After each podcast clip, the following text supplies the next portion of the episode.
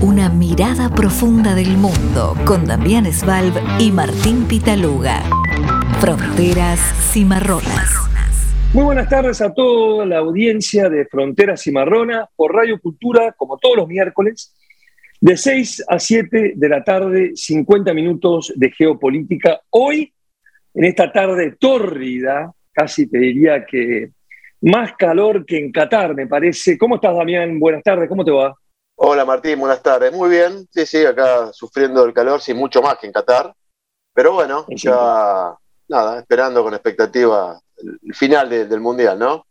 El final del Mundial, el final que falta todavía bastante, ¿no? Falta... Sí, la final es el 18, domingo 18, pero bueno, ahora empieza la etapa más, más, más atrapante, ¿no?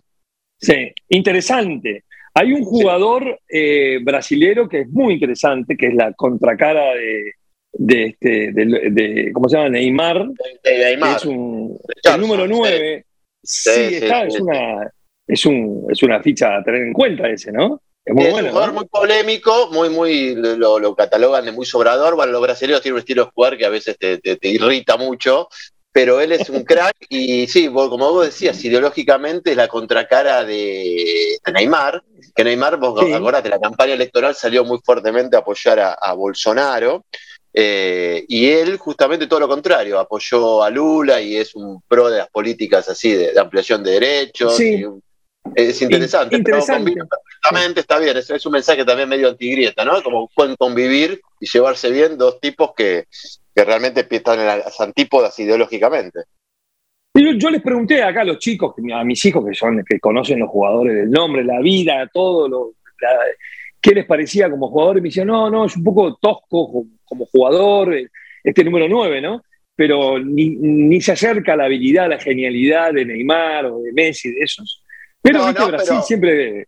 Sí, saca jugadores de, una calidad tremenda. Increíble.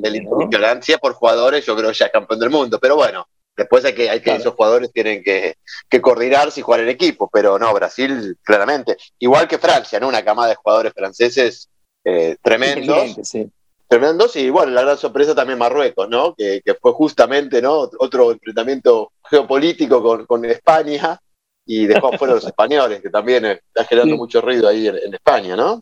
Y Marruecos y, y, bueno, Marruecos y España, Marruecos y Francia tienen muchas, muchas historias, mucha historia en común. España todavía tiene ciudades, colonias, como llamarlas, ¿no?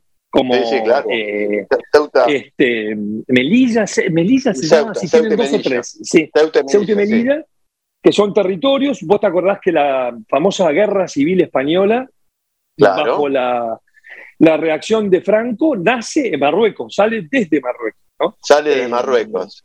Sí, ahí empezó la guerra civil, claro.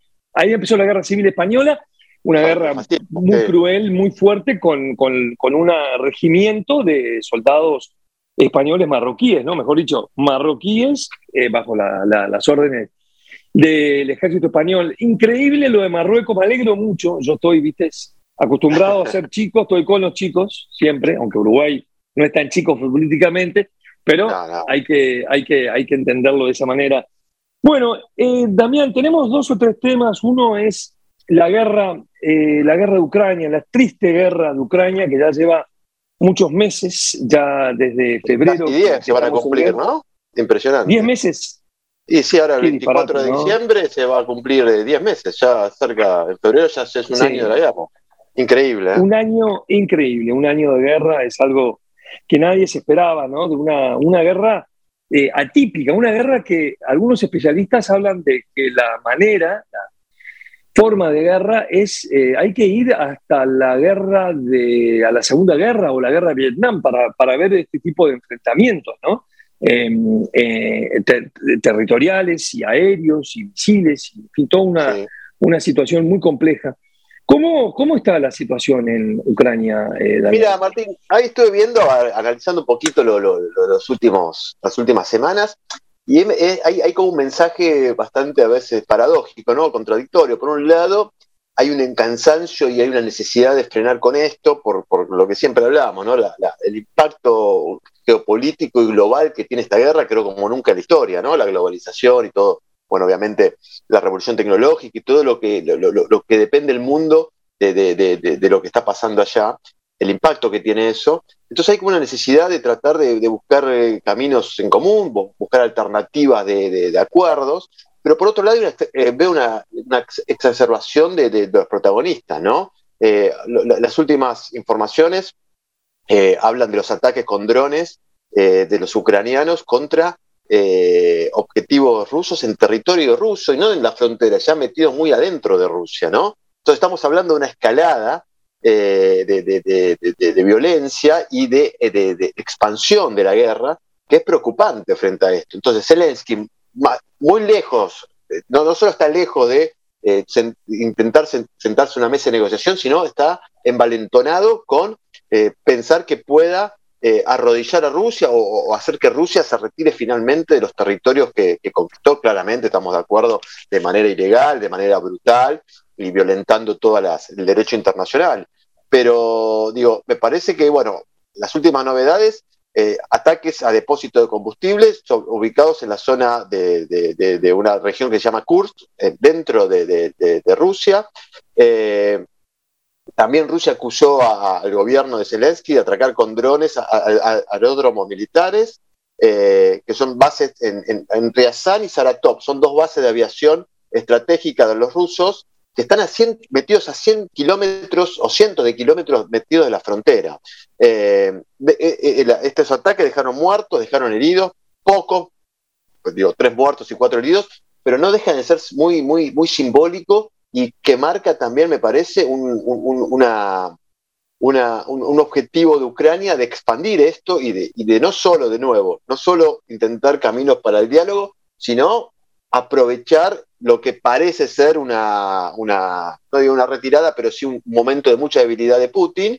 Eh, y eh, bueno, nada, seguir golpeando a todo eso. ¿Cómo va a reaccionar Rusia? Siempre es la, gran pregunta. Eh, el Consejo de Seguridad frente a estos ataques, el Consejo de Seguridad ruso se reunió, estuvo Vladimir presente, estuvo los ministros del Interior, bueno, y, Rusia obviamente, digo, esto por el lado de Ucrania y por el lado de Rusia, la Kiev la está pasando muy mal, la, ciudad, hablan de casi un millón de personas sin suministro eléctrico. Siempre decimos, ¿no? La estrategia rusa parece ser la de la extorsión, ¿no? La de golpear los, lugares donde afecta sobre todo a la población civil, más allá de las muertes, dejando un invierno que va a ser, o que ya amenaza ser, ya hace mucho frío en Europa, ya hace frío en Europa. Eh, así que, digo, las infraestructuras eh, son objetivos críticos y eso está siendo atacado por los rusos. Eh, se, espera que durante semanas y meses esto suceda. Digo, va a haber muchos, va a ser un invierno tremendo para muchos lugares en, Ucrania. Y bueno, nada, por eso yo te digo, mientras parece que parte de Europa, Estados Unidos están buscando alternativas de, diálogo y alternativas de acercamiento, por otro lado ves cómo desde ambos lados se exacerba el conflicto, ¿no?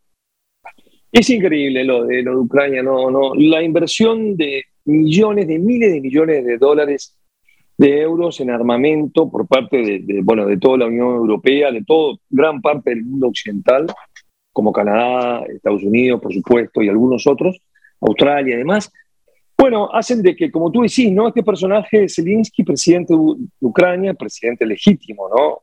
Para la, la redundancia decirlo, pero eh, que fue electo en elecciones este, eh, hace unos años, fue nombrado ayer eh, personalidad del año por la revista Time.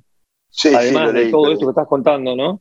O sea, como está, está, está, realmente arriba, ¿no? Este, Zelensky está en un momento particular. Por eso, digo, siempre, siempre elogiamos su capacidad de liderazgo, porque es sorprendente, porque nadie daba un peso por él. Cuando empezó la guerra, te acordás todo pensado, me incluyo, esto terminaba en dos días, y el tipo, se escapaba.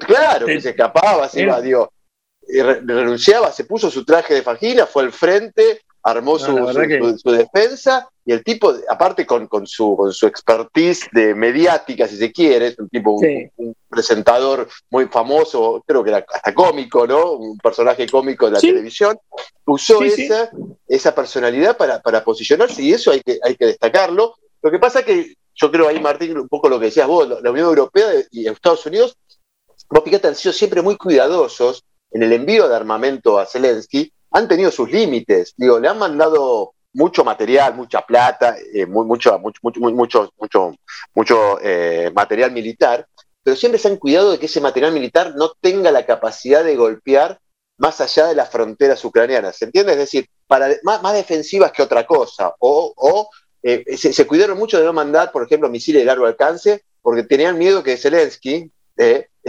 eh, justamente en su muy envalentonado, intentara ampliar el conflicto y llegar. Ahora está pasando eso. Hay que ver ahora cómo reacciona ¿no?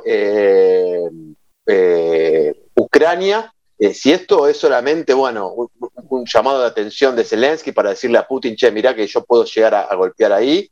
Eh, y encima de todo esto, Zelensky se jacta de todo esto, ¿no? Eh, tiene, Telegram, habla de cómo derribaron a, gran parte de los misiles lanzados por Rusia. Digo, él está, viste, como muy, muy, muy, muy, a ver, muy, muy, está, muy fuerte, muy cómodo, muy, se siente muy cómodo Claro, y yo creo que también hay, esto no lo puedo probar, ¿no? Pero yo creo que hay ahí también una, una, una, una necesidad, uno, él no le quedan muchos caminos, porque yo creo el nacionalismo ucraniano, y muchos ucranianos están diciendo, che, mirá que acá han destrozado la mitad del país, nos han matado, nos han invadido, no, no vaya a ser ahora que vos vayas al palacio de ahí en el Kremlin, te des la mano con Biden, te des la mano con Putin, y nosotros todo el esfuerzo, todas las muertes se en vano. Y el nacionalismo ucraniano, lo sabemos históricamente, que no son, no, son fáciles. Entonces, nada, es mucho más complicado de lo, que, de lo que uno puede imaginar, ¿no?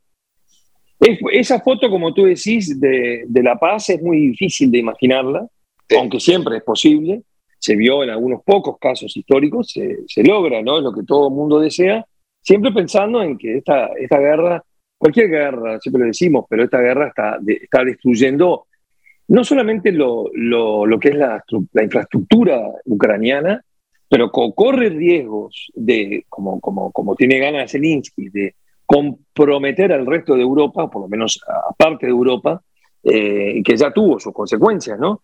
Yo, creo que está complicando eso que decís vos, Martín, está complicando también la Unión Europea, que también está haciendo cosas bastante duras contra los rusos, ¿no? Eh, y hace, estos días salieron los 27, dijeron que van a hacer lo necesario para seguir ayudando a Ucrania, porque ahí se les plantó Hungría, viste que siempre hablamos de, Orbán, ¿no? De, su posicionamiento de Orbán, y Orbán eh, quiere vetar todo eso, pero me parece que no le va a mucha, prestar mucha atención, eh, y, vos viste que esta semana salieron las, sanciones. Eh, duras. Muy duras contra, contra los rusos. y, le, garantizaron también a Zelensky que le iba a llegar la plata, que también le prometieron. y eso así todo frente a la negativa de explícita, porque ya lo hizo explícito Zelensky, de, no firmar ningún acuerdo de paz con Ucrania antes de que los, rusos, perdón, con, Rusia, antes de que los rusos se retiraran de todo el territorio.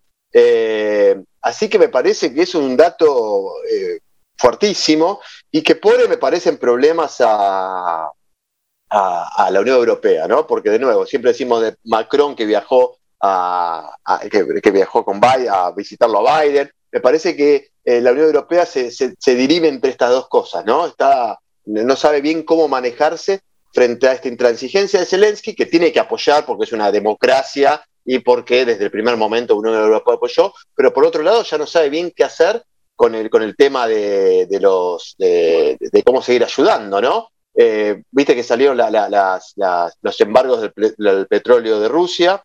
Eh, y el tope, ¿no? De 60 dólares de barril. Claro, le, puso un tope, lo que a Putin le, enojó muchísimo. Eh, también se prevé las importaciones del, petróleo ruso por mar.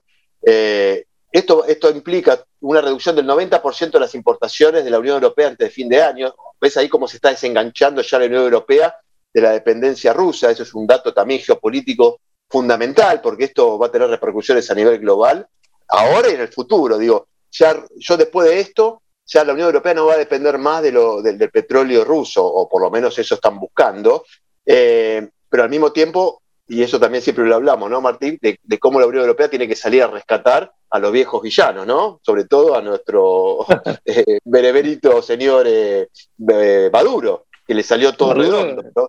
Claro. Está callado y, y muy, muy muy contento con esta situación ¿no? Eh, de, de, las consecuencias de la guerra. Ucrania. Rusia, a pesar de ser un aliado de Rusia, ¿no? O un aliado, una simpatizante, ¿no? Eh, eh, en alguna medida.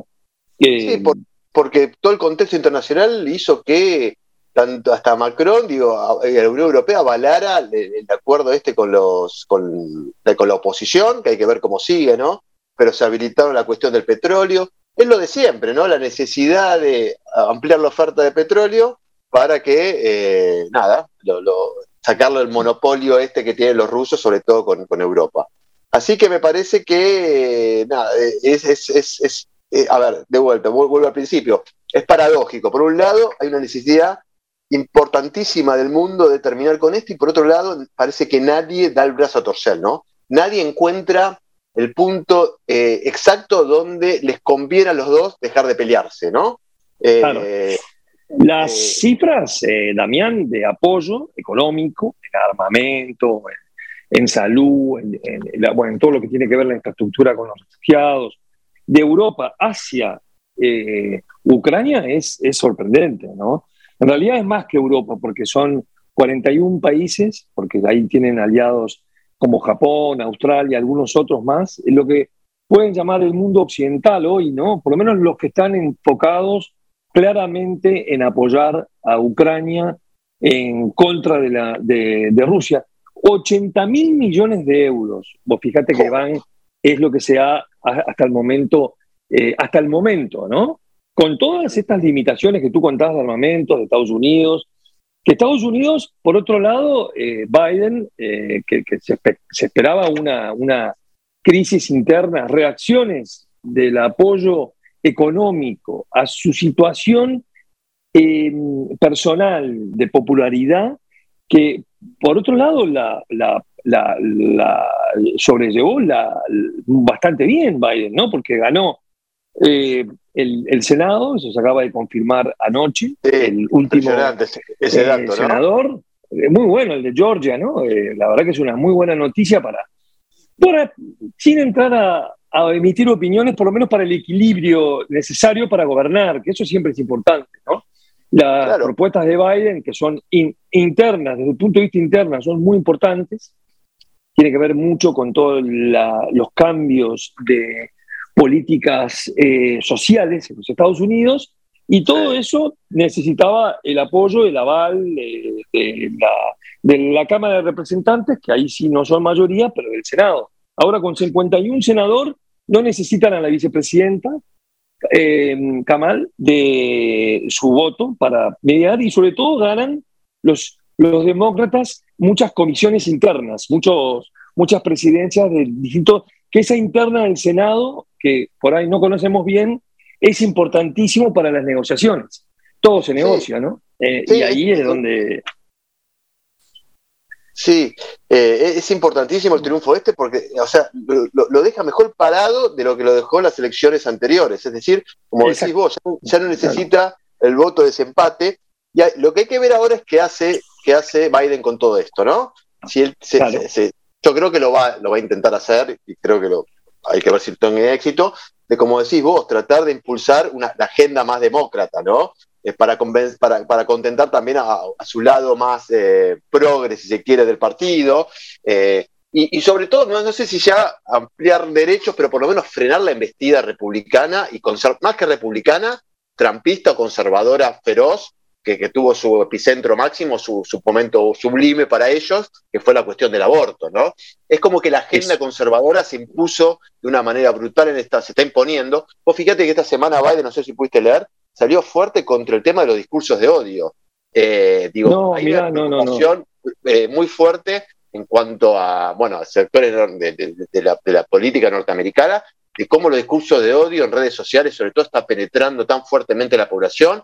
Ya sabemos los grupos que, siempre han, exacerbado todo esto, pero esto, digo, los discursos de odio de redes sociales después se trasladan a la, a la, a la realidad bueno, no, hace falta siempre, cada, tanto hablamos, ¿no? De los episodios de violencia en Estados Unidos, de las muertes por tiroteos, y muchas de esas están eh, eh, impulsadas por supremacistas blancos, por, bueno, cuestiones xenófobas, eh, la, comunidad judía muy preocupada también eh, sobre todo por, por, Nueva York, que estuve leyendo el otro día, eh, creció casi un 125% los ataques eh, contra, contra antisemitas. personas antisemitas en Nueva York. Imagínate vos lo, que puede llegar a ser en, otros lados de Estados Unidos. Entonces, sí, Nueva York es una, una, ciudad de población judía importante, la más, importante, la grande. hasta la literatura norteamericana, hablando muchos autores, bueno, hasta cuando Philip Roth y Paul Oster, hablando de, Nueva York, la vida judía y demás,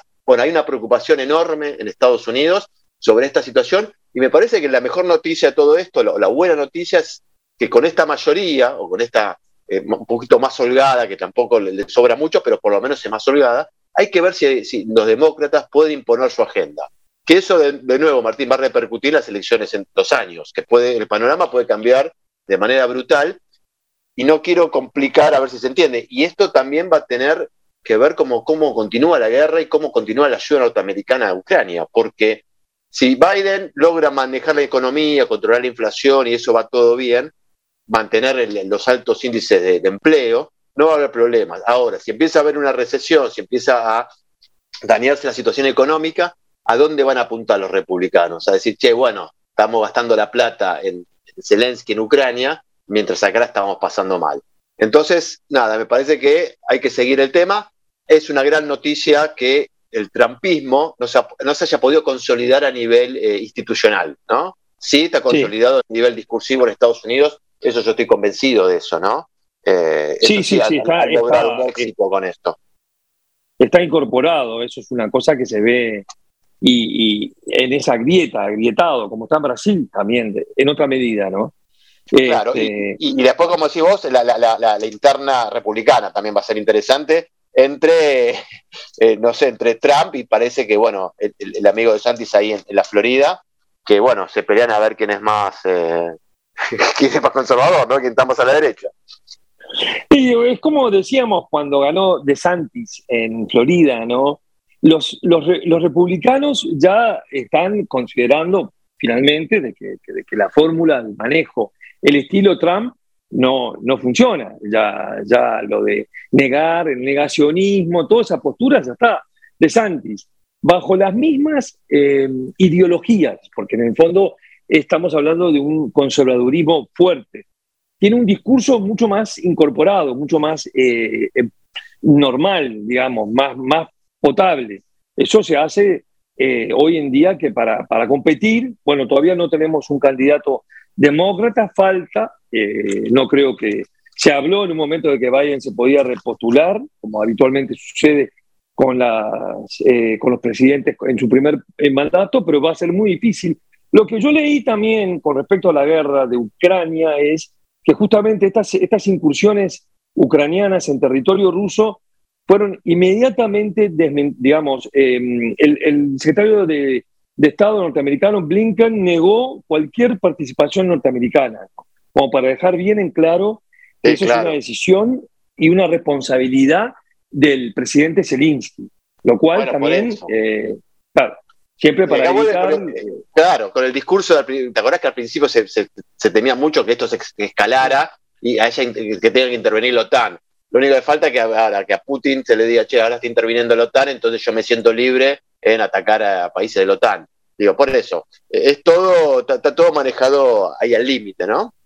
Y también para, para un poco el tema de la primera parte del programa, acá con, con, lo que tiene que ver con el hombre del año, ¿no? Zelensky, el hombre, la popularidad de Zelensky es indudable en Ucrania y en el mundo, ¿no? Porque como decimos, es una persona que que demostró un liderazgo, etc. Ahora, con respecto a Putin, callado, la interna rusa, los medios censurados, la opinión pública, ¿qué está pasando adentro de Rusia? ¿Sabemos algo? ¿Tenemos algún dato? Mira, como siempre es todo muy, muy, muy finito. Lo que se sabe es que Putin claramente, de nuevo, no puede dar ningún tipo, a ver, eh, él, no, ¿por qué no? Yo creo que él está intentando llegar a un, cierre de, esto, por lo menos una tregua, ¿no? En la guerra. Lo que pasa es que él no puede tampoco eh, encontrar qué, podría ceder de todo esto, ¿no? Eh, porque él fue muy, muy, muy fuerte, digo, él, él, él, tiene un fracaso grande, que es el no triunfo en los primeros cinco o seis días y la conquista de Kiev. recordemos eso, ahora quedó muy lejos en el tiempo. Pero a partir de eso, él después dijo, bueno, se quedó con la parte del sur, digo, eh, eh, independizó esas repúblicas, hay que sumarle Crimea. En la medida que eh, yo creo que está atrapado en eso Putin, porque él no puede demostrar debilidad o más debilidad, porque yo creo que eso se lo van a hacer pagar internamente. Yo creo que él no las, a ver, esto es, un análisis que no tengo ningún tipo de, prueba concreta, pero digo, eh, no la debe estar pasando bien o, no debe ser fácil. Digo, el, Rusia, la historia rusa, el imperio ruso y todo lo marca, digo, eh, nadie, nadie va a dejar que, que ningún líder, por más poderoso que sea, lleve a Rusia a un aislamiento internacional, a, ser el paria del mundo o a generar una derrota eh, como lo que parece que está siendo vista por todo el mundo, ¿no? Hoy en día se ve una derrota, aunque vos decís, bueno, una derrota más o menos, porque el tipo se quedó con Crimea, se quedó con, cuatro regiones, controla casi la mitad del país, eh, pone a, los, ucranianos de rodillas, pero me parece que, Putin necesita cortar esto porque eh, y no encuentra la manera de cómo hacerlo. Esa es un poco el análisis que, se ve, ¿no? Después de tanto tiempo, de, con tantos meses de guerra, es dónde está la real victoria, dónde está el punto de, Putin, dónde ganó Putin en, esta, en, estas, en, estas, en, estas, en esta campaña desastrosa hasta el momento. Fronteras y Marronas, con Martín Pitaluga y Damián Svalb. Internacional, portal de noticias de política internacional.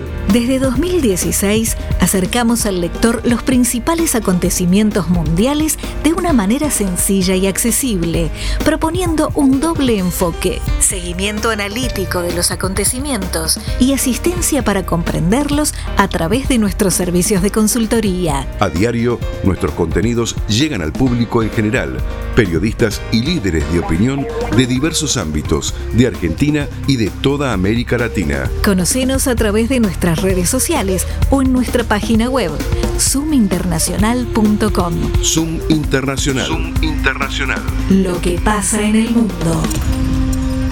Estamos eh, a 10 semanas de los conflictos en Irán, de las protestas a raíz de la muerte de joven eh, Marsha Amini, eh, que, que, fue muerta, asesinada el 16 de septiembre.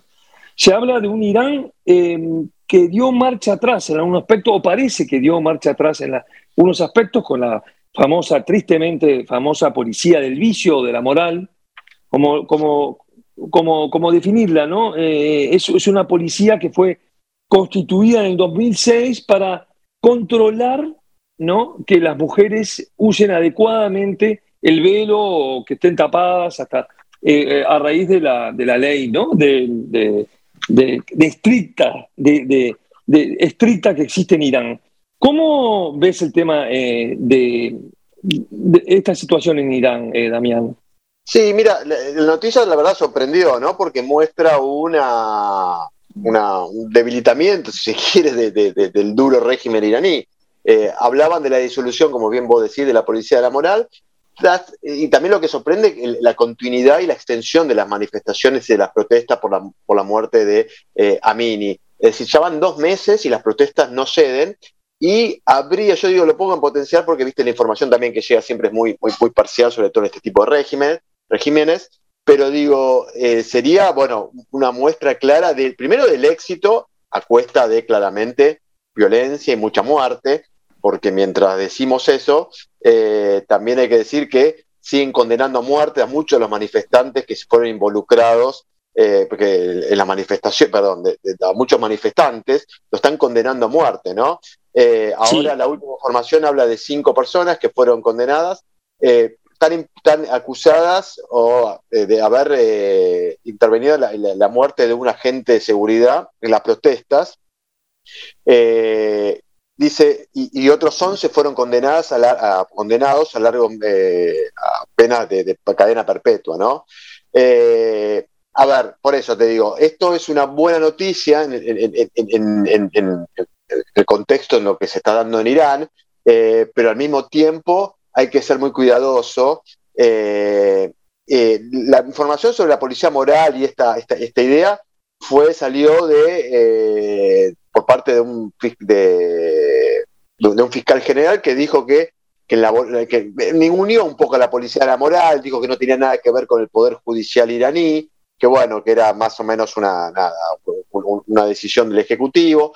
Son esas, esas, patrullas violentas que, van por las calles y, se fijan, como dijiste vos, a ver si se cumplían con todos los preceptos, pero muestra un Irán también convulsionada, en donde, bueno, también característico este tipo de regímenes, eh, hay, hay en Irán el discurso, el relato del gobierno, habla de cédulas terroristas que están operando y que son los impulsores de, estos, de estas manifestaciones, que uno sabe bien que fueron más, son más espontáneas, ¿no? A partir de un caso de, violencia policial que terminó con el asesinato de, a mí justamente de estas patrullas, de, estas patrullas de la moral, ¿no? Espontáneas y arrancan siempre bajo con el mundo estudiantil, ¿no? Mujeres primero, estudiantes, universitarios, y después se va extendiendo en esta protesta que lleva 10 semanas, como tú decís, dos meses y pico, donde realmente se generalizó y es ahí el, miedo. Ahora, estas, a ver, se habla de que se, de, que se elimina la policía del, vicio, de la moral, pero también hay un dementido, hay, hay opiniones como, como información contradictoria, ¿no? Se habla de que, de que, están o que, o que se reinventaron en otro, en otro organismo, que es un poco lo que preocupa, ¿no? Porque en el fondo el, el tema del velo, el tema de las leyes, están en la Constitución. O sea, por un lado por otro, el velo es obligatorio en la Constitución iraní. Eh, lo, que, lo que se elimina es la policía esta, un poco para... Eso complace al mundo occidental, es para complacer un poco, para dar un signo, un mensaje, un gesto, digamos, hacia el mundo occidental. Internamente, como tú decís, no solamente sigue la represión, hablando de, de condenas a muertes en una velocidad, juicios inexistentes, supongo, 531 muertos oficialmente, 531 eh, muertos reconocidos, más de 1.500 heridos graves y, una, una, cantidad de, presos. En... Esto no es, eh, esto no va a volver a su normalidad. Irán está eh, en una situación que es irreversible, ¿te parece, Damián? Mira, es, yo creo que es medio prematuro, pero bueno, a, veces las caídas de los regímenes o, empezar a agrietarse los regímenes empiezan generalmente por este tipo de cosas. Eh, hay un contexto internacional que me parece que de cierta manera lo, entre comillas, lo ayuda al régimen, porque, bueno, nada, por lo poco que hablamos de lo de Venezuela, ¿no? El mundo mira Irán porque necesita también de su, de su petróleo y demás. Entonces yo no, yo no sé hasta dónde el apoyo de Occidente a, las mujeres o a este movimiento revolucionario eh, es realmente eficiente y es realmente eh, fuerte. No sé si se entiende, yo creo que el contexto me parece pobre a, quienes se están movilizando, no lo ayuda porque, viste que nosotros lo hablábamos, pero esto cayó en mitad de justamente el acercamiento de Estados Unidos con Irán, eh, después todo se enfrió, pero bueno, no sé si el régimen lo va a hacer. Sí, sí, se, normalmente se concreta esto de que la policía de la moral se, disuelve. Es un, es un, mensaje muy fuerte, sobre todo al, ala más conservadora, más ultraconservadora de, de, la política, si se quiere, o del régimen iraní. Vos sabés que esta, esta, policía de la moral fue creada por Ahmadinejad, quizás el presidente más ultraconservador de, de, de este siglo en, Irán. No sé si vos lo, recordás. Gobernó mucho, gobernó de 2005 a 2013 eh, y, la, creó justamente para, difundir o garantizar eso que decías vos, que está bajo las leyes ya sagradas de la revolución, para difundir la cultura y la decencia y el, y el, jihad, ¿no? Creo que así se llama. Eh, y, crearon este, este, este, estas patrullas que estaban conformadas por hombres, decían con traje verde, y también había mujeres, ¿no? Que tenían todo cubiertas absolutamente de los pies a la cabeza, eh, y bueno, nada, eh, eh, empezaron a funcionar y fueron cada vez más brutales. Yo creo que sí, internamente puede haber un mensaje ahí entre, vos viste que siempre las elecciones en Irán se definen entre los sectores más o menos conservadores, entonces me parece que ahí hay una, hay, hay una, una puja. Una puja. Yo creo que los sectores más moderados están diciendo, che, paremos un poco porque digo, esto se, se va a complicar más, ¿no? No, y además, bueno, porque acá, con esto, esto se paralizó, entonces, como decimos, se paralizó el acuerdo nuclear, el famoso acuerdo nuclear, ¿no? El acuerdo, el, pacto, en lo que se estaba eh, gestando hace muchos años, eh, frenado por el, por el expresidente Donald Trump, vuelto a poner arriba de la mesa por, por Biden y con muchas dificultades, porque aún no se había llegado a consensuar, se frena todo de golpe, ¿no? Crisis económica brutal en Irán. O sea, están en una situación. las sanciones, claro. Las sanciones y todo lo que son las limitaciones eh, de, ¿no? generan toda una situación. Se suma la guerra en Ucrania que favorece. Entonces, Irán, eh, para que ustedes sepan, es uno de los grandes productores de petróleo, ¿no? Yo creo que en reserva es el tercero, no sé si es el tercero o es uno de los más eh, importantes. Eso le da un poder y una...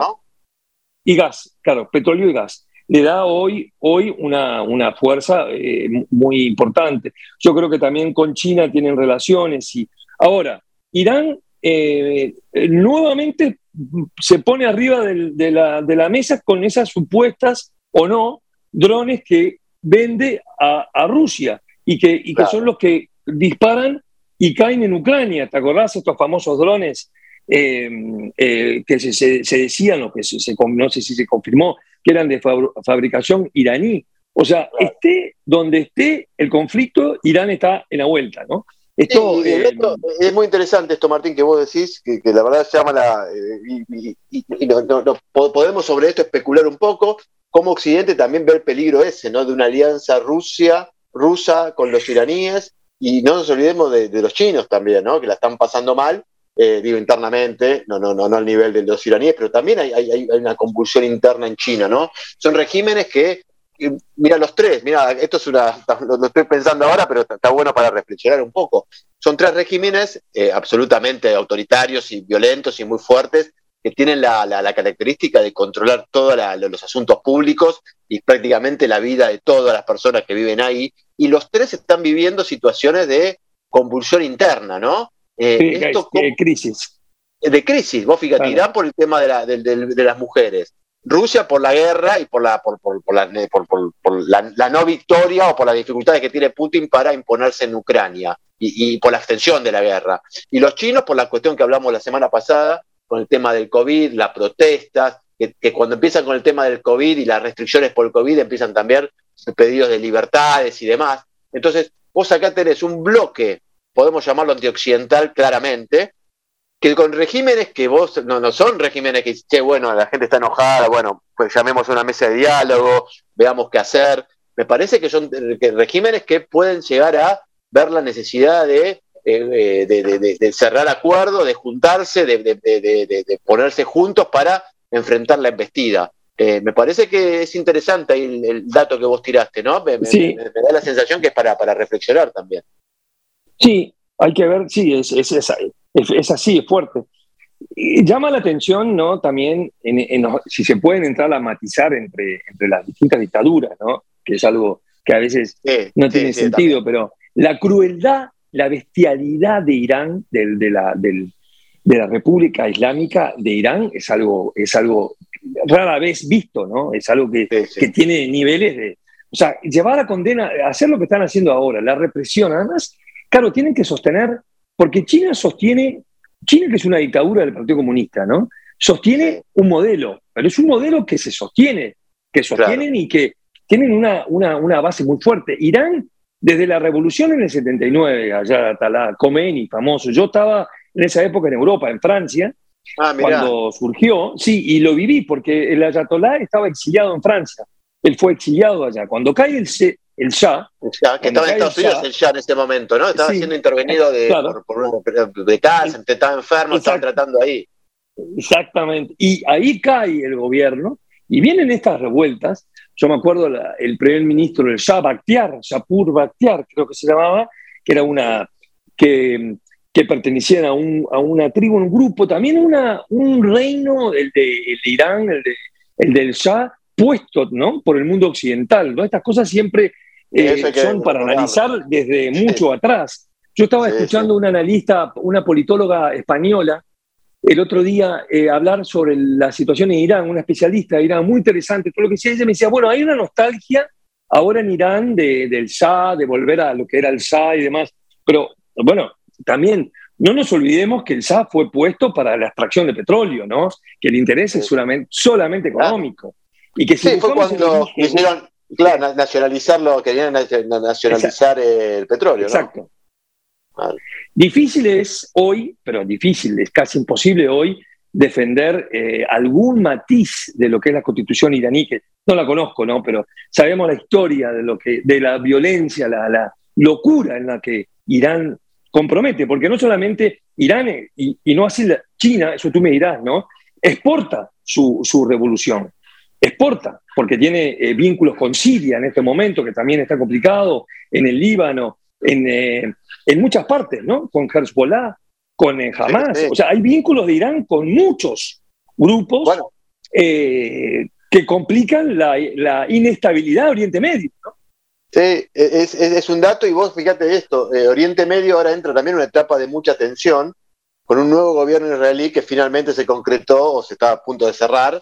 Eh, claramente yo diría el más de, derecha de la, de la, historia de Israel, sea una derecha extrema, podríamos llamarlo claramente, con un, una clara política de, enfrentamiento con Irán. Y hay un problema grave que esto también todos los analistas eh, que, trabajan el tema Medio Oriente y sobre todo el tema entre Israel y Palestina, la situación en, los territorios palestinos se está poniendo, sobre todo en Cisjordania, se está poniendo muy, muy, muy caldeada.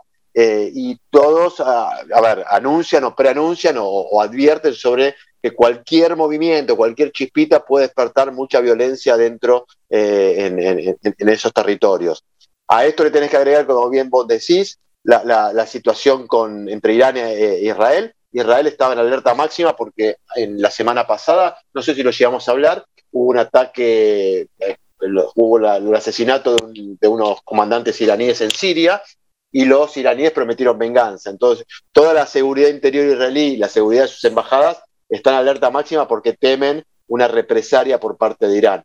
Por eso, eh, la, situación en el Medio Oriente, digo, lo, menos, lo, último que, quiere el mundo es también una inestabilidad en una región que, bueno, siempre fue muy complicada, pero en los últimos años, más o menos, eh, una vez que se acomodó el tema de Siria, quedó un poquito relegada. Pero hay muchos indicios de que, eh, de que Medio Oriente es una región que está en el límite, ¿no? En el límite, sobre todo e, e, e, esos grupos, ¿no? Y, sobre todo los gobiernos, ¿no? Los gobiernos, y, y, eso también es también para reflexionar y para pensar, ¿no, Martín?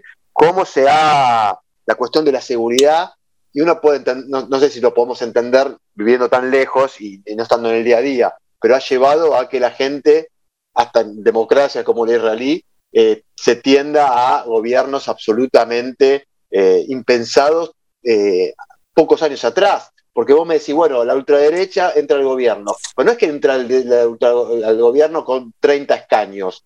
Ganaron 11, 14 escaños y sin embargo le dan un poder, en cuanto a la Netanyahu, le está dando un poder que puede condicionar un montón de las decisiones. Eh, pero bueno, nada, me, fuimos a, Israel, ¿no? Pero me parece que parte. Y, además, eh, Damián, eh, yo creo que tú sabes mucho más que yo de esto, en un país que no tiene constitución, donde también hay, hay una forma de, cambiar, de cambiar las leyes a través de la Knesset. Es así, ¿no? Es el Parlamento. el Parlamento. O sea, a través del Parlamento se cambian las leyes o se hacen las leyes y eso hace de que se peligre mucho. Igual con una, yo no sé cómo está, tú estabas contando recién de esta derechización, que además viene ya en proceso desde hace muchos años en Israel, ¿no? Pero la Corte Suprema, que es tan eh, reputada, y ¿cómo se lleva? ¿Cómo se mantiene? ¿Cómo, cómo se está eligiendo en Israel? No, la, Corte Suprema sigue siendo la institución eh, eh, más prestigiada y más prestigiosa y es, si se quiere, la institución en donde se apoyan o, donde el resquicio donde los sectores, se quiere, de, centro, centro izquierda más progresistas, eh, a ver, tienen la tranquilidad de que, bueno, es la última instancia en la decisión. Obviamente, como todos procesos, eh, esto pasó también en Estados Unidos, esto también va mutando, va habiendo transiciones y bueno, siempre, en definitiva, las instituciones dependen de los hombres que la componen y los hombres tienen ideología, tienen tienen pensamientos, y, me parece que va a ser inexorable que más temprano, más tarde, si esta derechización o llamarlos o, la prioridad de la gente pasa por la seguridad y pasa por el enfrentamiento y pasa por, por la grieta y por la polarización, sobre todo con el mundo árabe y sobre todo con muchos israelíes. Eh, eh, árabes israelíes. Eso me parece que es el dato más, más, más, mm. importante. Eh, más temprano, más tarde, seguramente eso también va a acompañar. Obviamente que son 20. democracia, sí, es una democracia fuerte y tiene, tiene, tiene, tiene, tiene esa capacidad de, ir eh, canalizando los conflictos, a pesar que hay un peso religioso muy fuerte en la, sociedad. Eh, la, Corte Suprema o en definitiva muchas instituciones tratan siempre de separar eso en última instancia, ¿no? Para que lo religioso y lo político no se mezclen. Yo creo que ese es la, gran, el gran problema, ¿no? Y, y claro, y, y, también eso que tú decías de la Corte Suprema también es el último refugio para las minorías, en este caso lo, claro, tú, ¿no? Los, árabes, los árabes israelíes, que son un 20%, ¿no? Eh, un, montón, un, 20%, un montón, sí, sí, un 20% de la población, sí, sí, sí.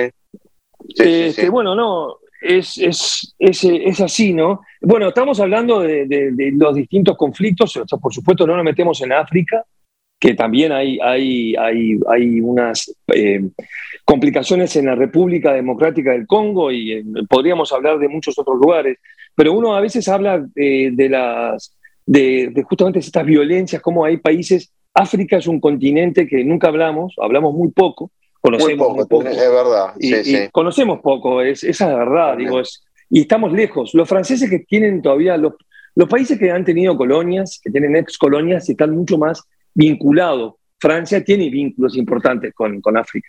Por ejemplo, esto que está pasando en el Congo, lo que está pasando en los distintos países, de vuelta con, con grupos eh, radicales islámicos, ¿no? aunque uno no lo crea, están muy metidos en África Central, África Negra Central, ¿no? El Congo está convulsionado con eh, una cantidad de, muertos eh, como naturalizados, me 500 muertos, hablando de niños, eh, de una, Porque mueren 300 personas en el Congo y como pasa de largo, y esto si sucediera en cualquier otro lugar del mundo, sería tapa los ah, diarios en Estados Unidos. Mueren en Estados Unidos, en, América Latina. Eh, pero bueno, me parece que son como está, armado esto, pero bueno, estaría bueno, ¿no? Por dedicarnos un poquito también a ver lo que, lo que pasa en, en, África. Y como siempre, eso también impacta, siempre va a terminar impactando en todos lados, ¿no? Con las inmigraciones, los europeos cada tanto, si se quieren hacer los distraídos, pero más temprano o más tarde, eh, tienen a, gente que está tratando de escapar y buscar una vida un poco mejor en las puertas de su país.